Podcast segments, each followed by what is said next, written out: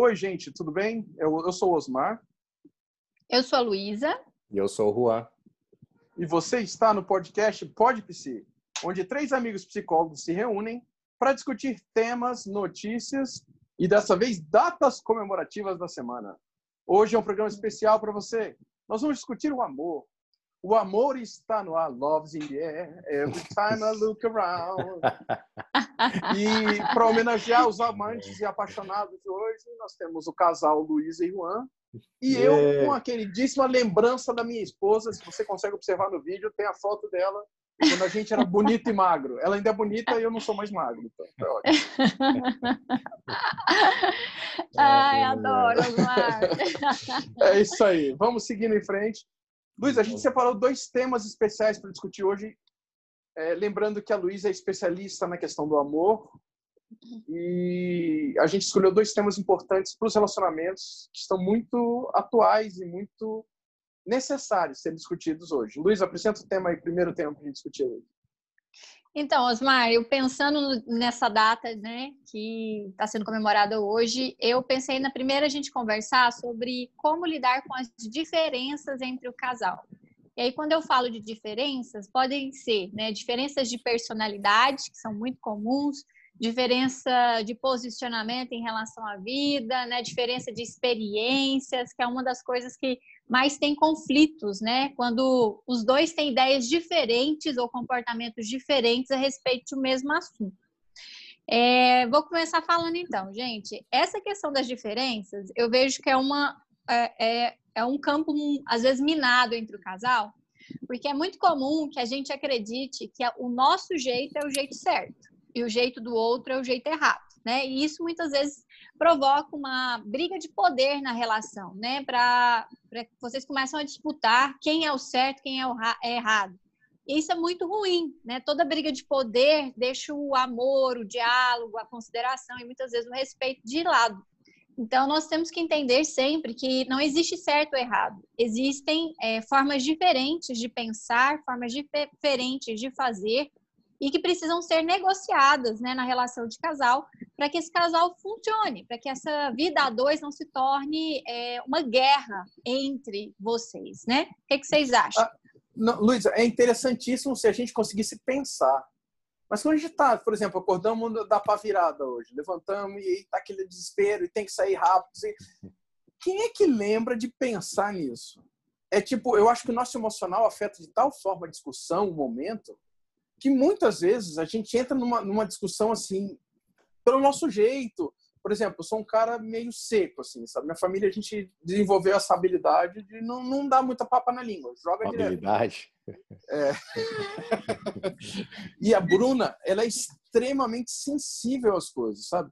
A, a característica dela é ser mais, mais sensível, é, ela, a família dela preza mais por, por como vai falar, pela maneira de falar. Então, às vezes, eu tô empolgado, eu tô meio assim preocupado e eu dou uma resposta cara, machuca demais. Aí, aí vai aquela o protocolo de paz da ONU, a gente vai recuperar, sabe, voltar a fazer paz. É muito complicado, cara. É muito complicado é. por causa do emocional e do, do instantâneo, assim. Sim, por, isso aconteceu.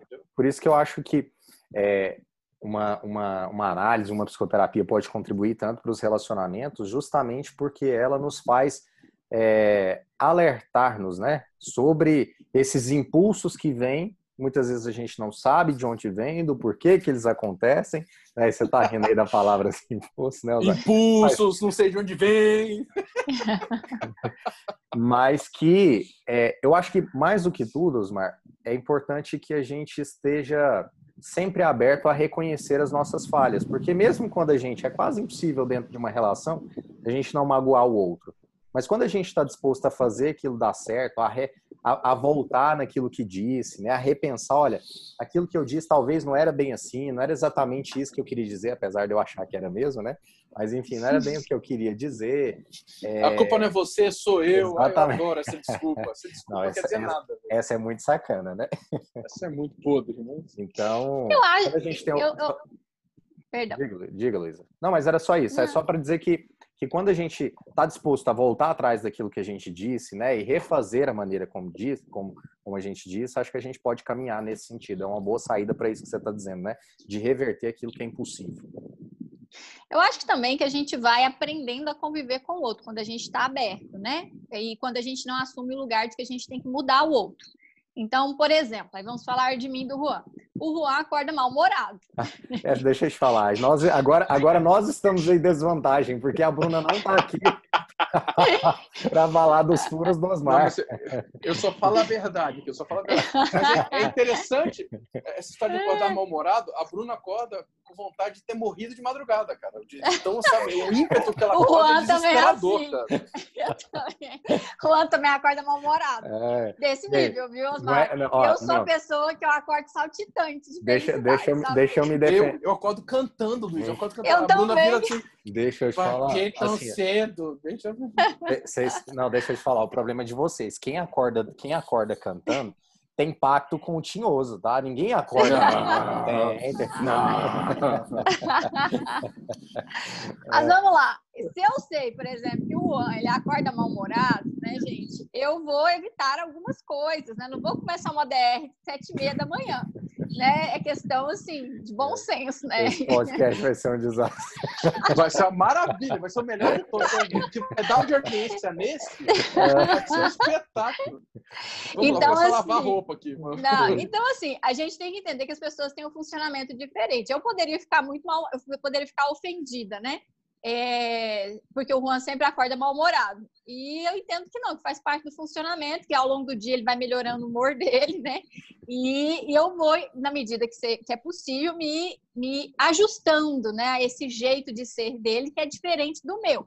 Mas também não permito que ele jogue areia na minha felicidade matutina, né? Porque ele tem o direito de ficar mal-humorado, mas eu também tenho o direito de ficar feliz e saltitante pela manhã, né? Então eu acho que é muito esse lugar de respeito entre as formas diferentes de funcionar, né? Daí aí nós estamos dando um exemplo bem básico de como é que é acordar. Eu acho que quando existe esse respeito e esse conhecimento de como é o outro, sem tentar mudar o outro, porque se eu tentar fazer o Juan feliz sete horas da manhã, ele vai me olhar com cara de morte. Deixa eu te falar. Eu vou- vai só só para quem está escutando a gente, deixa eu me retratar. Não é que eu acordo mal-humorado. Eu só quero ficar Ah, não. Eu só acordo quieto. Quieto, sabe? Quieto, assim. Não quero falar, eu não quero falar. Eu só quero, eu só quero ficar quieto. É mal-humorado. Não, deixa eu explicar. Deixa eu explicar. É, eu, acordo, normalmente tem momentos de, de, de devocional, ler um livro importante, ver alguma coisa, meditar. Eu, eu tenho esse momento inicial. Então, quando eu passei esse momento, já pipocaram milhares de ideias. É como se eu, de uma hora para outra, acendesse ah, o meu cérebro e ele funcionasse imediatamente. E aí tem ideias que eu tenho que eu acho tão maravilhosas que eu preciso partilhá-las com a Bruna. Nossa, Eu cara. entendo, E aí. Coitada da Bruna. Eu entendo a Bruna. Não, não. Primeiro que ela não tá afim de acordar. E quando ela acorda, ela precisa de um tempo para pegar no tranco. Entendeu? Aí o que acontece? Eu fico desesperado. Tanto que eu abri um, eu abri um perfil do Instagram só para botar minhas ideias que eu tenho de madrugada para não ter problema. Ai, ai. Não, vamos falar de outra coisa que também é interessante. Vamos, às vezes eu e o Osmar, o Osmar eu tô me identificando ali com o jeito dele. A Outro Bruna problema tinha que estar que às aqui vezes- para me ajudar com isso, viu? Ela tá presente em espírito Bruna tá... Por exemplo, jeitos diferentes de lidar com a bagunça da casa. Isso é um outro, outro, outro tema bem complicado, viu, deixa entre eu- os casais. Vou dar um exemplo, pessoal. eu Meu sou uma Deus. pessoa que eu sou um furacão em pessoa, né? Então, assim, e eu não presto atenção nas coisas. Eu vou deixando as coisas, eu nem, nem percebi que eu deixei as coisas onde elas estão. E depois eu fico atrás de onde eu deixei as coisas. Esse, esse é o meu jeito de ser, sabe? E eu não me incomodo com isso. Quando a bagunça tá muito, aí eu vou lá e arrumo. Né? Quando geralmente eu preciso trabalhar, né? Quando eu preciso trabalhar, eu gosto de arrumar as coisas. O Juan já tem toque. Você imagina como é que é conviver com essas ai. diferenças. É, Então, Osmar eu, tá- Osmar não, tá eu tenho toque. Eu te, você tá vendo ali os livrinhos, ó? Aqui é por tamanho, aqui é por autor. aqui- E assim, e às vezes a Bruna pega um livro todo, ela deixa onde estiver. Eu sou dessa, Eu- cadê a Bruna? Eu não consigo, eu não consigo. Porque pra mim é o seguinte, se eu deixei naquele lugar, quando eu precisar, eu quero saber onde tá aquilo que eu deixei. Essa é a pra lógica. Bruna, não. Pra Bruna tá em qualquer lugar. To- Todo lugar é casa, tá dentro de casa, não fugiu de Exatamente. casa. Mas eu quero saber onde tá. Então, o- o- é- é- parece aquela brincadeira, né? C, C, C, C, C, nós quatro, eu com ela, eu sem ela, nós Cada hora vai, vai mudando a identificação. Mas aí o que a Luísa falou dessa, dessa questão da bagunça é assim, quando nós começamos a nos relacionar, éramos opostos completos, assim. Então, a Luísa, a Luísa, ela é desorganizada com, com coisas específicas. Por exemplo, em relação ao horário, precisa de uma pessoa pontual, adiantada, é a Luísa, né? Eu sou pontual, mas chegar adiantado para mim já é um problema. Então, assim, eu sou pontual. Ah, então, quando a gente começou a namorar, eu era extremamente organizado com coisas, né? Com objetos, com a casa, quando a gente foi morar junto.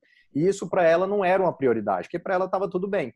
E aí, como com o tempo aquilo foi, é, é, foi incomodando, foi me incomodando de maneira extrema, da mesma forma com que a minha organização extrema também a, acomoda, a incomodava, nós fomos encontrando o meio termo, né? De resolver isso, de que não fosse tão rígido quanto eu era, mas que também não fosse tão maleável, tão flexível, igual hoje a gente Hoje a gente vive na meia bagunça. Exatamente.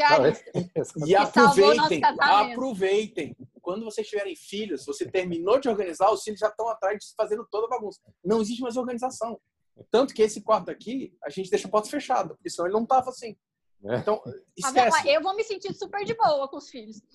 O Juan que vai ter problema. Eu já tô adaptada vai se esconder no consultório. Bem isso.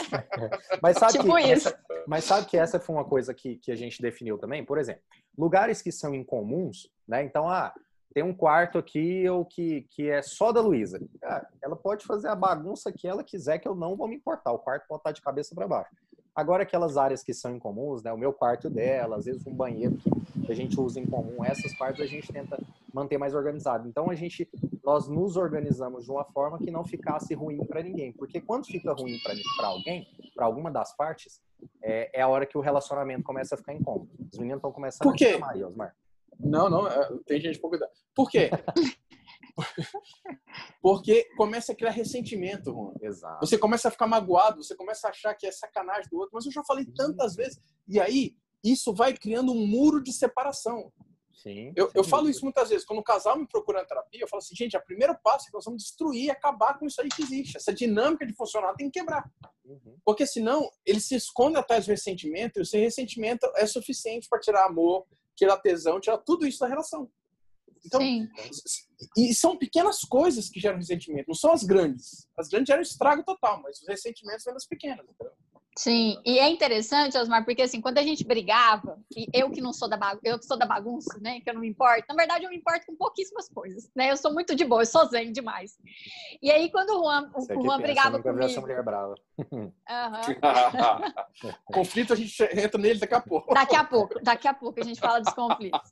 Mas assim, uma vez, eu acho que a gente brigou porque eu deixei, o, o Juan tinha acabado de, de limpar a cozinha, aí eu fui lá imediatamente sujei uma coisa e coloquei lá.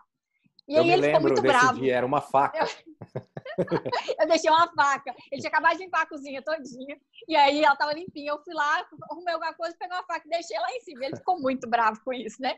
Aí eu que não entendo o lugar dele, as diferenças, né? Eu que não entendo o lugar dele, eu fico pensando assim, gente, mas por que, que você tá fazendo esse escândalo todo por causa de uma faca? É só uma faca, né? É só uma faca. Esse, esse, é o raciocínio de quem não consegue se colocar no lugar do outro e entender a diferença, né? E você desqualifica. Tô... Você desqualifica a intenção, a emocionalidade Justamente. outro você faz isso. Exatamente. Justamente. Eu, eu pensava assim, não tô acreditando que eu tô brigando por causa de uma faca. É, é, aí eu ficava indignada porque eu estava assim, no meio de uma briga por causa de uma faca. Aí depois que a gente passa os anos, a gente fica mais tranquila, a gente vai conversar, aí a gente vai entender qual que é o significado da faca, né? E aí o homem disse, eu lembro muito que ele disse que quando eu fazia daquele jeito, não só com a faca, né? A faca era um exemplo, mas eu já tinha feito de várias formas diferentes, ele não se sentia amado, porque era algo que era importante para ele, que ele já tinha dito para mim que era importante e que eu não fazia questão, que eu não prestava atenção. Então ele não se sentia nem visto, ele não se sentia amado, ele não sentia que eu dava atenção para as coisas que eram importantes para ele. Aí que eu fui começar a entender, gente, que uma faca não é uma, somente uma faca. Uma faca tem um significado dentro do contexto da vida de outra pessoa que é diferente do meu. E que se eu não paro para prestar atenção, para escutar o significado disso, a gente vai virar uma guerra por conta da danata da faca. Exato. Uma por... faca não é uma faca, uma piada não é uma piada, um sonho Exato. não é um sonho. Tem muita coisa aí. Que... Exato. Por outro lado, da mesma forma, quando é, eu, eu sempre fui muito, principalmente no começo do nosso relacionamento, eu era muito rígido né, com, as, com a questão de organização. E eu percebi que essa rigidez, que esse controle que eu tentava impor em relação a tudo, é, de certa forma, mexia com questões da Luísa que eram antigas. Então, assim, nós dois estávamos fazendo movimentos quase que assim de, de ação e reação, sabe? Aquela coisa que se choca e aí vai para caminhos opostos, exatamente para dar conta da própria saúde ali, quando na verdade com uma conversa, com colocar palavras melhores sobre aquilo que a gente estava sentindo, resolvia a gente voltava a entrar em sintonia. E eu vejo que a grande dificuldade, né, uma das, das maiores dificuldades dos casais de hoje, é, já que nós estamos gravando esse podcast especial Dia dos Namorados, né, Dia dos Namorados, é, é essa falta de nomes, essa falta de, de diálogo, de colocar nomes para aquilo que se sente. Né? As pessoas têm extrema dificuldade. É, e não é, eu não estou falando de um vocabulário pobre, tá? Não é nesse sentido. É de não saber realmente dar nome àquilo que está sentindo.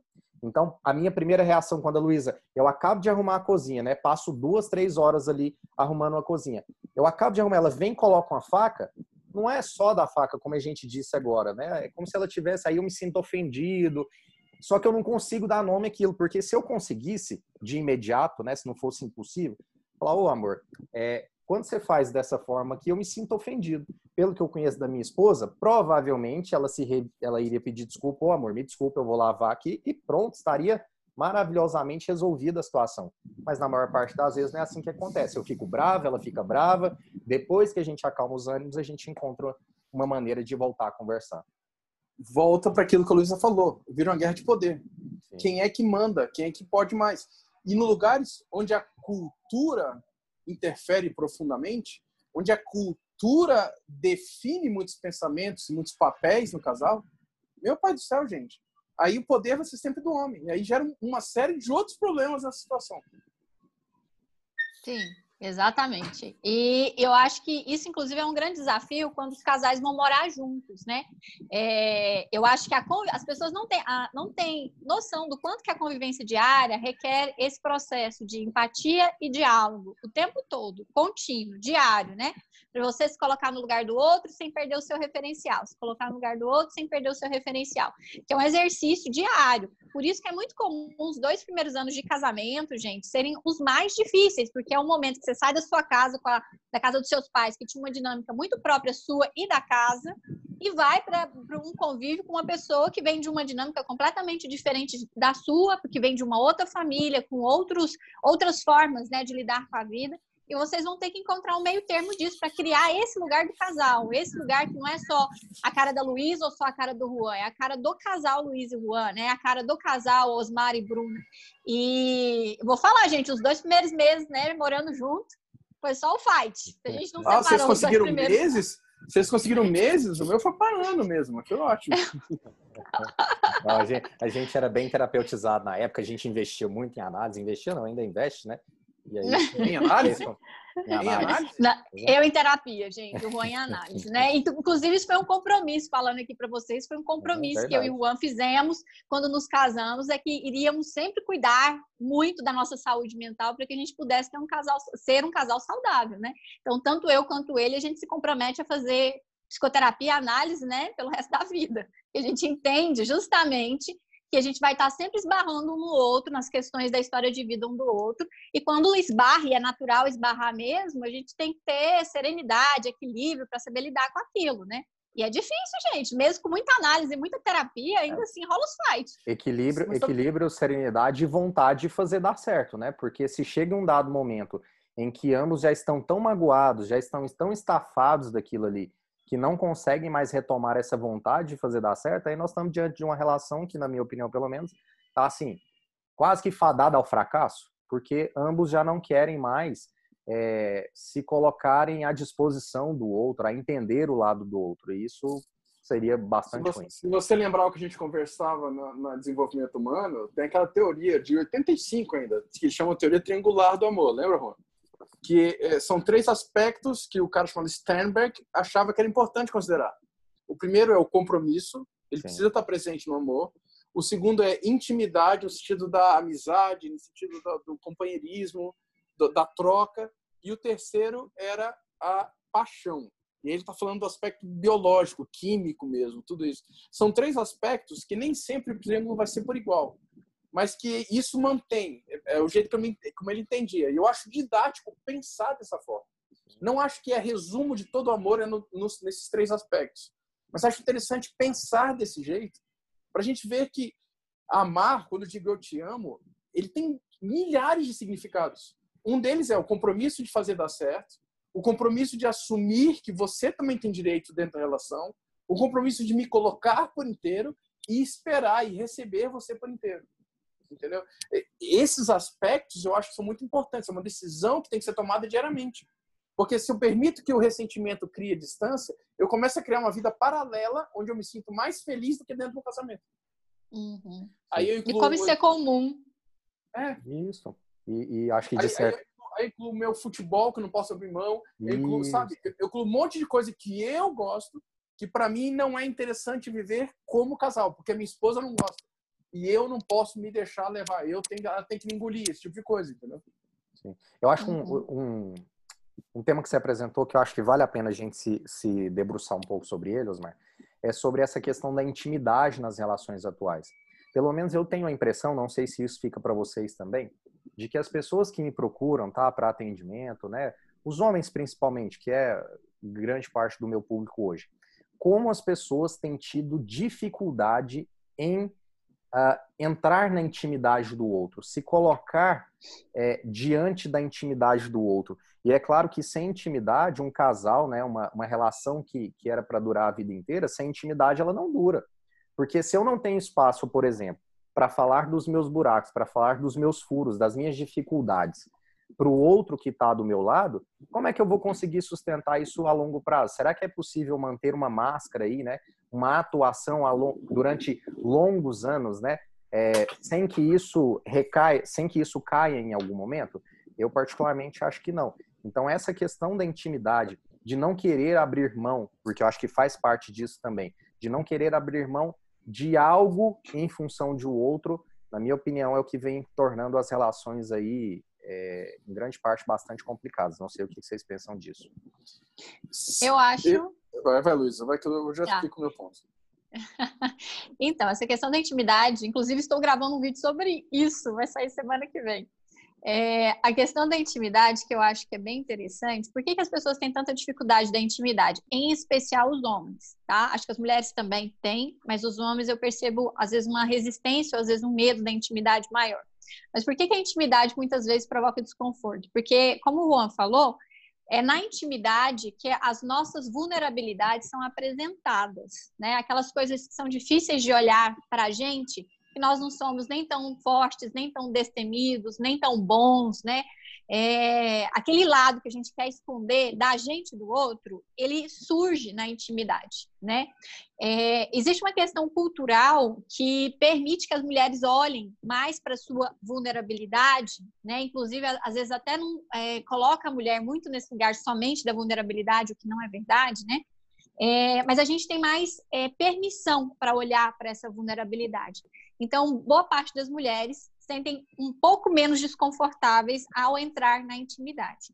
Eu vejo que para os homens isso muitas vezes é mais difícil, porque é, é, falar de vulnerabilidade masculina ainda é muito difícil numa sociedade né, em que o homem tem que ser sempre o esteio, a força da casa, o pai de família, aquele que nunca, que nunca vai sucumbir a nada.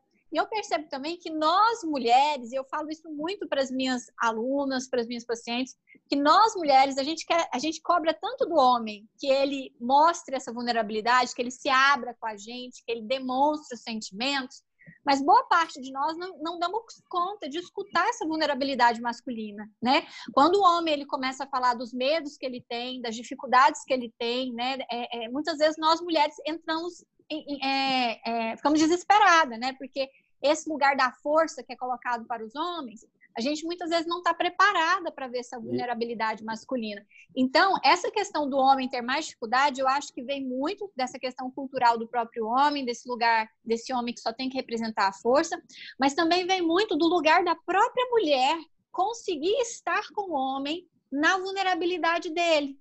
E aí eu acho que isso é muito importante, viu, meninas que estão me escutando, porque é, o homem ele precisa desse espaço também. Ele é, é muito pesado para ele ser o esteio 24 horas por dia, todos os dias.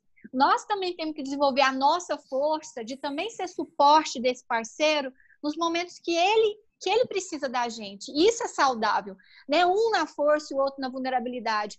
É os dois, né? Cada hora um, um na, na, força e o outro na vulnerabilidade. Isso vai se alternando para que os dois, né, tenham apoio ao longo desse relacionamento. E eu acho interessante, Osmaria, e eu acho que você pode falar melhor, eu já vou passar para você, disso que a Luísa está falando, que é de um processo, vamos pensar assim, histórico-cultural que nós temos vivido, né? Da, da mulher buscando o seu espaço no mundo como um todo, não só no mercado de trabalho, mas espaço enquanto mundo.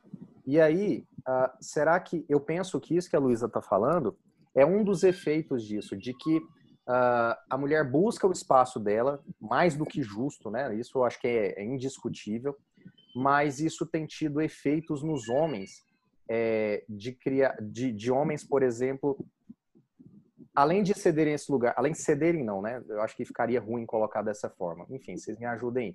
Mas no sentido de que ela, de que ela, de ela não dar conta de quando ele apresenta a vulnerabilidade. Então é assim, cobra-se do homem esse lugar, né? De que ele deva ceder, de que ele deva abrir espaço para o feminino. Mas quando ele abre, aí não se dá conta da vulnerabilidade dos buracos que ele apresenta. E eu acho que isso tem a ver com o processo histórico-cultural, enfim, acho que você pode falar melhor do que eu sobre isso. Não, que existe uma transição na expectativa do que, que deve ser o casamento, existe.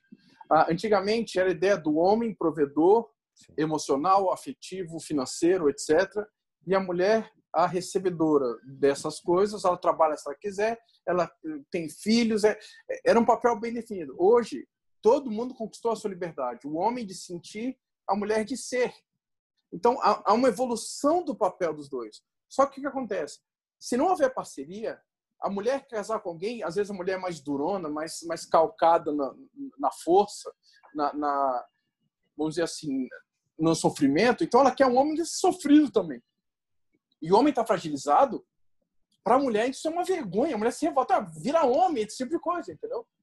Ah, uma coisa que eu e a Bruna, a gente entrou no acordo é que, tipo assim, sempre alguém tem que estar tá bem. Não dá para os dois surtarem na mesma, na mesma hora. Então, às vezes, ela percebe que eu estou mais assim, então ela coloca meio a máscara e ela diz assim, agora ele está precisando, então agora eu vou oferecer.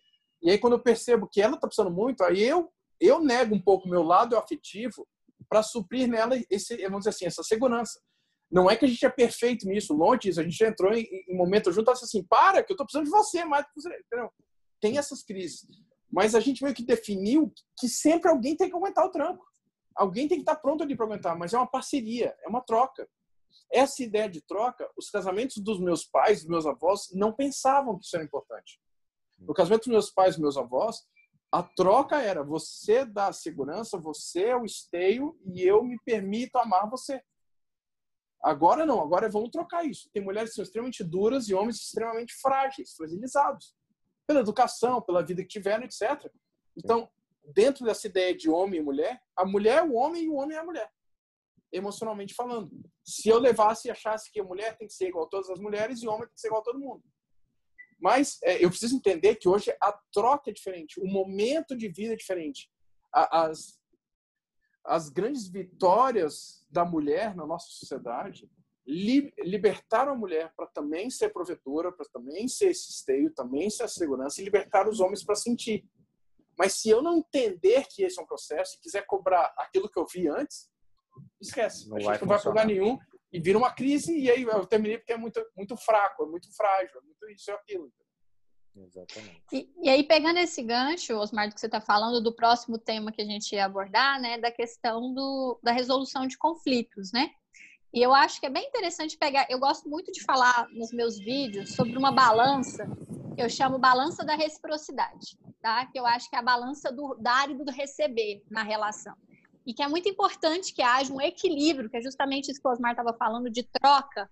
E o que, que é a troca? É o dar e o receber. Eu dou e eu recebo no relacionamento.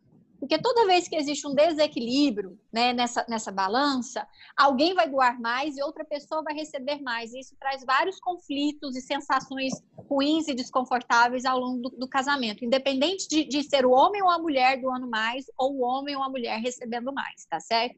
E aí, quando a gente pensa nessa questão dos conflitos, a gente pensa nessa necessidade da gente negociar né? Negociação, eu acho que é uma palavra muito importante no casamento, né? É, o que, que seria negociação? Primeiro é tentar encontrar esse, esse meio termo. Se esse meio termo não for possível, é, é perceber qual é o momento que você tem que se posicionar e aí você não arreda o pé de lá e qual é o momento que você precisa ceder e abrir mão, porque naquele momento para o outro a necessidade dele é muito mais importante do que a sua.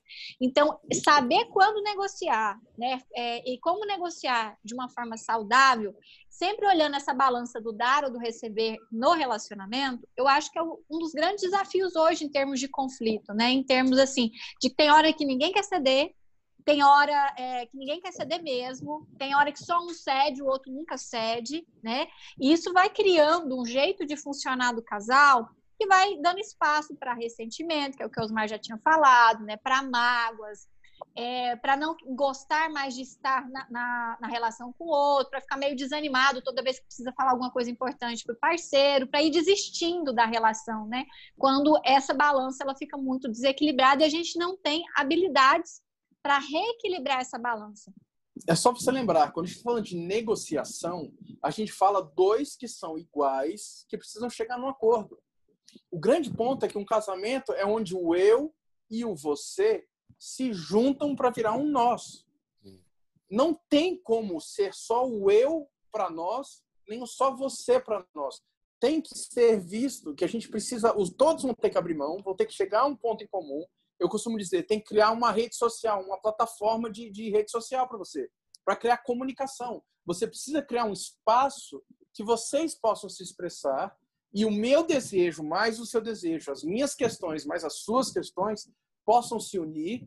A gente conflitua, entra em conflito, porque são dois planos diferentes, mas a gente não se perde no conflito, a gente não se desespera no conflito, a gente não desiste do outro no conflito.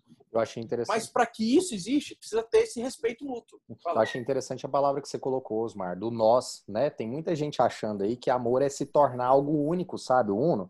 Aquela história lá do, é, é, do mito. Dois do... só tornam-se um. E isso, né, do, do mito do andrógeno, daquele ser andrógeno que Zeus vem, parte, aí ficam aquelas duas metades, acho que a Luísa pode falar disso, aquelas duas metades que passam tentando a vida inteira se encontrar, a metade perfeita. Quando na verdade não é assim, nós vamos formar um nós, né, que eu gosto, eu gosto inclusive de dizer assim, que o amor é como se ele fosse um deslocamento da paixão para um fim. Então, eu me apaixonei por você, você se apaixonou por mim, nós nos juntamos e agora para onde a gente vai? O que é que a gente vai fazer com isso enquanto nós? Né? Respeitando as nossas individualidades, como você colocou, respeitando os nossos próprios desejos, mas com um fim. Nós dois queremos chegar a, sei lá, formar uma família, construir uma casa, é, dar conta de algum problema do mundo, alguma coisa nesse sentido. E aí eu acho que é a hora que a coisa começa a caminhar de maneira saudável. Se a gente caminha entendendo que nós dois somos um, aí vai ser um problema, porque em um dado momento vai aparecer o que é desejo para um, que é desejo para outro, e vai ter que ter lugar para dar para isso, porque senão fica insustentável a vida. É? Na verdade, o, o, casal, só complementando o que você estava falando, Osmar, o casal é três, né? Existe o eu, existe o você e existe o nós. Então, quando a gente pensa no casal, não é só você, não é só eu e não é só nós. Somos três aí nessa, nessa equação e que nós vamos ter que encontrar espaço para esses três elementos, né? Nem sempre tudo vai ser nós, mas nem sempre tudo tem que ser o eu ou tem que ser você. E aí é uma dança que a gente vai construindo e cada casal dança em um ritmo diferente, de uma forma diferente, né? É, mas é uma dança que vocês vão ter que aprender a dançar juntos, sem pisar um no pé do outro, se atropelar um no outro, né? E o que eu vejo muito são casais pisando um no outro ou escutando músicas diferentes e tentando fazer uma dança estranha, muitas vezes, porque não aprenderam essa dança desses três elementos. É, é, é, o problema é que também a, a, visão romântica de muita gente é baseada em, comédia romântica e nas músicas de paixão. Eu lembro de uma Amor música que falou minha adolescência. É, como é que é? As não fala, que senão você vai entregar a sua da idade. laranja. Não, as metades da laranja. Dois amantes, dois irmãos. Ah, não sei o que. Esse é um sonho lindo de ver como é. Sei lá, Fábio Júnior já ouvi faz muito tempo. Mas quando a gente pensa que, ah, eu estou, eu estou querendo preencher minha vida, minha vida não tinha sentido, agora encontrou sentido porque encontrei você, a gente coloca, como o Jung fala, um, um mito do Salvador na mão de uma pessoa Tipo, você vai resolver um problema da minha família, eu fui maltratado, eu fui... mas agora eu encontrei o amor da minha vida. Eu encontrei a minha alma gêmea. Cara, a pior ideia é a alma gêmea. Você é vai dar conta da minha falta, né? Você vai é, dar conta da minha falta. E quando você me frustra, você não é minha alma gêmea. Você não me ama. só existe uma pessoa nesse mundo que dá certo para mim, e se eu errei? E se, uhum. e, e, e se, não deu certo? Acabou a minha chance de amar, porque também disse que só ama uma vez. Não, você só ama uma vez. E vou você te ama falar. uma vez, você ama só uma gêmea. Ah! Osmar, esse é o mito do amor mais antigo que nós temos, né? Que foi que lá do Platão já se falava desse mito da alma gêmea, que foi repassado. Pensa, gente, lá do Platão, lá atrás, na história da humanidade, e nós estamos aqui em 2020 ainda acreditando nesse mito, né? Depois aí ó, de quantos anos e a gente continua repetindo esses mitos por amor. E é tão difícil quebrar esses mitos, né, Osmar? Porque se a gente pensa de um lugar infantil, e aí eu acho que o amor romântico, os mitos que a gente tem do amor, eles nos colocam muito num lugar infantil. Porque a gente, se a gente pensa nesse lugar infantil, é muito bom e gostoso achar que alguém vai nos salvar da nossa própria vida, né? É muito confortável, a gente fica esperando que isso aconteça, porque é muito mais difícil pensar que eu sou responsável pela minha própria vida e que sou eu que tenho que me salvar de mim. Então, eu vejo muito que os mitos do amor, principalmente, não só esse, né, que começou lá em Platão, do mito da alma gêmea, mas vários outros mitos que a gente vive como realidade no amor, eles, na verdade, eles são é, tão difíceis de serem quebrados porque a gente quer continuar nesse lugar infantil e é bonito pensar que o amor salva, né? É bonito pensar que o amor cura, que o amor é essa energia, esse super-herói que vai salvar a gente de todas as dores da, da humanidade. É muito menos bonito e menos glamuroso, né? pensar que não, que é a gente que tem que se construir diariamente para ser capaz de construir ao lado de uma outra pessoa um amor que seja real e que seja saudável, né? Luiz. Enquanto a gente não sair desse lugar infantil, a gente ainda vai ficar muito preso nessas ideias fantasiosas do amor e projetando essas expectativas nos nossos parceiros e ficando frustrado com o relacionamento. Sim, eu acho que é, uma, é, o, uma... mito, é, é o mito que não, não é só mito, tipo a Cinderela. A pessoa está dormindo a vida inteira, mas quando o príncipe beija, aí ela acorda para a vida. Aí ela começa. A, a, a, gata borralheira.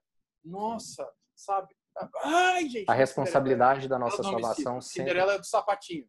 Sempre a pessoa busca. certa só que encaixa no sapato. Não interessa a personalidade, não interessa que encaixou no sapato. Gente. Sim. E, isso não é... Você ia falar, Juan? Sim, sim, não. Eu queria, eu queria fazer uma proposição, já que a gente está quase caminhando aí para o final, que é assim, né? É, o que... Já tem que ler minha mensagenzinha. Já? Sim.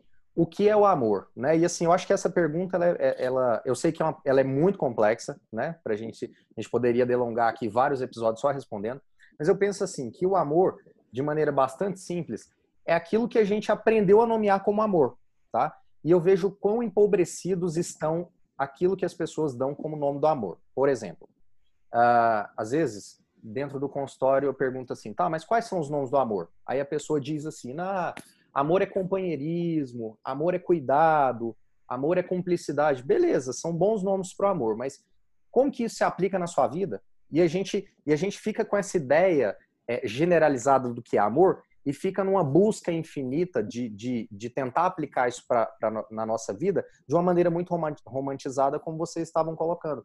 Então, eu sou a favor né, de que nós criemos nomes que sejam mais elaborados para o amor. Por exemplo, amor para mim é quando, após, sei lá, eu trabalhar um dia todo, eu chegar em casa e a Luísa ter feito janta, ou ela fazer o meu café da manhã. Às vezes pode ser que amor para ela seja que eu cuide da organização de questões da casa, sabe?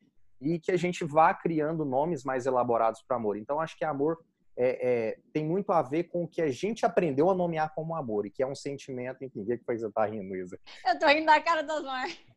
Não é, é porque tem um livro disso, tem um livro do mundo cristão chamado As Cinco Linguagens do Amor. O cara define só é... cinco, eu acho que tem mais. Ah, muito É maravilhoso, inclusive. É. Esse livro é muito legal, do Chapman, né? As Cinco Linguagens do Amor. Gary muito Chapman. bonito. É. Eu acho que é o seguinte, para uns o amor é eu chegar em casa cansado, parar e sentar para conversar com você. Para outros, o amor é você chegar em casa cansado e eu dou espaço para você ir descansar um pouco e depois você vem. Então, sabe, você tem que entender na sua relação, querido ouvinte, querido ouvinte, quem, o que, que é amor para você. E o que, que, que é amor para seu parceiro, amor? né? E o que, que é amor para seu parceiro também. É porque eu acho que uma noção básica de amor é que amor é mais o que eu faço do que o que eu recebo. Uhum. E é o que eu recebo é salário. Para ser amor tem que ser, tem que ser o que eu faço, entendeu? Eu acho, eu acho. Sim. Podemos discutir isso no outro caminho.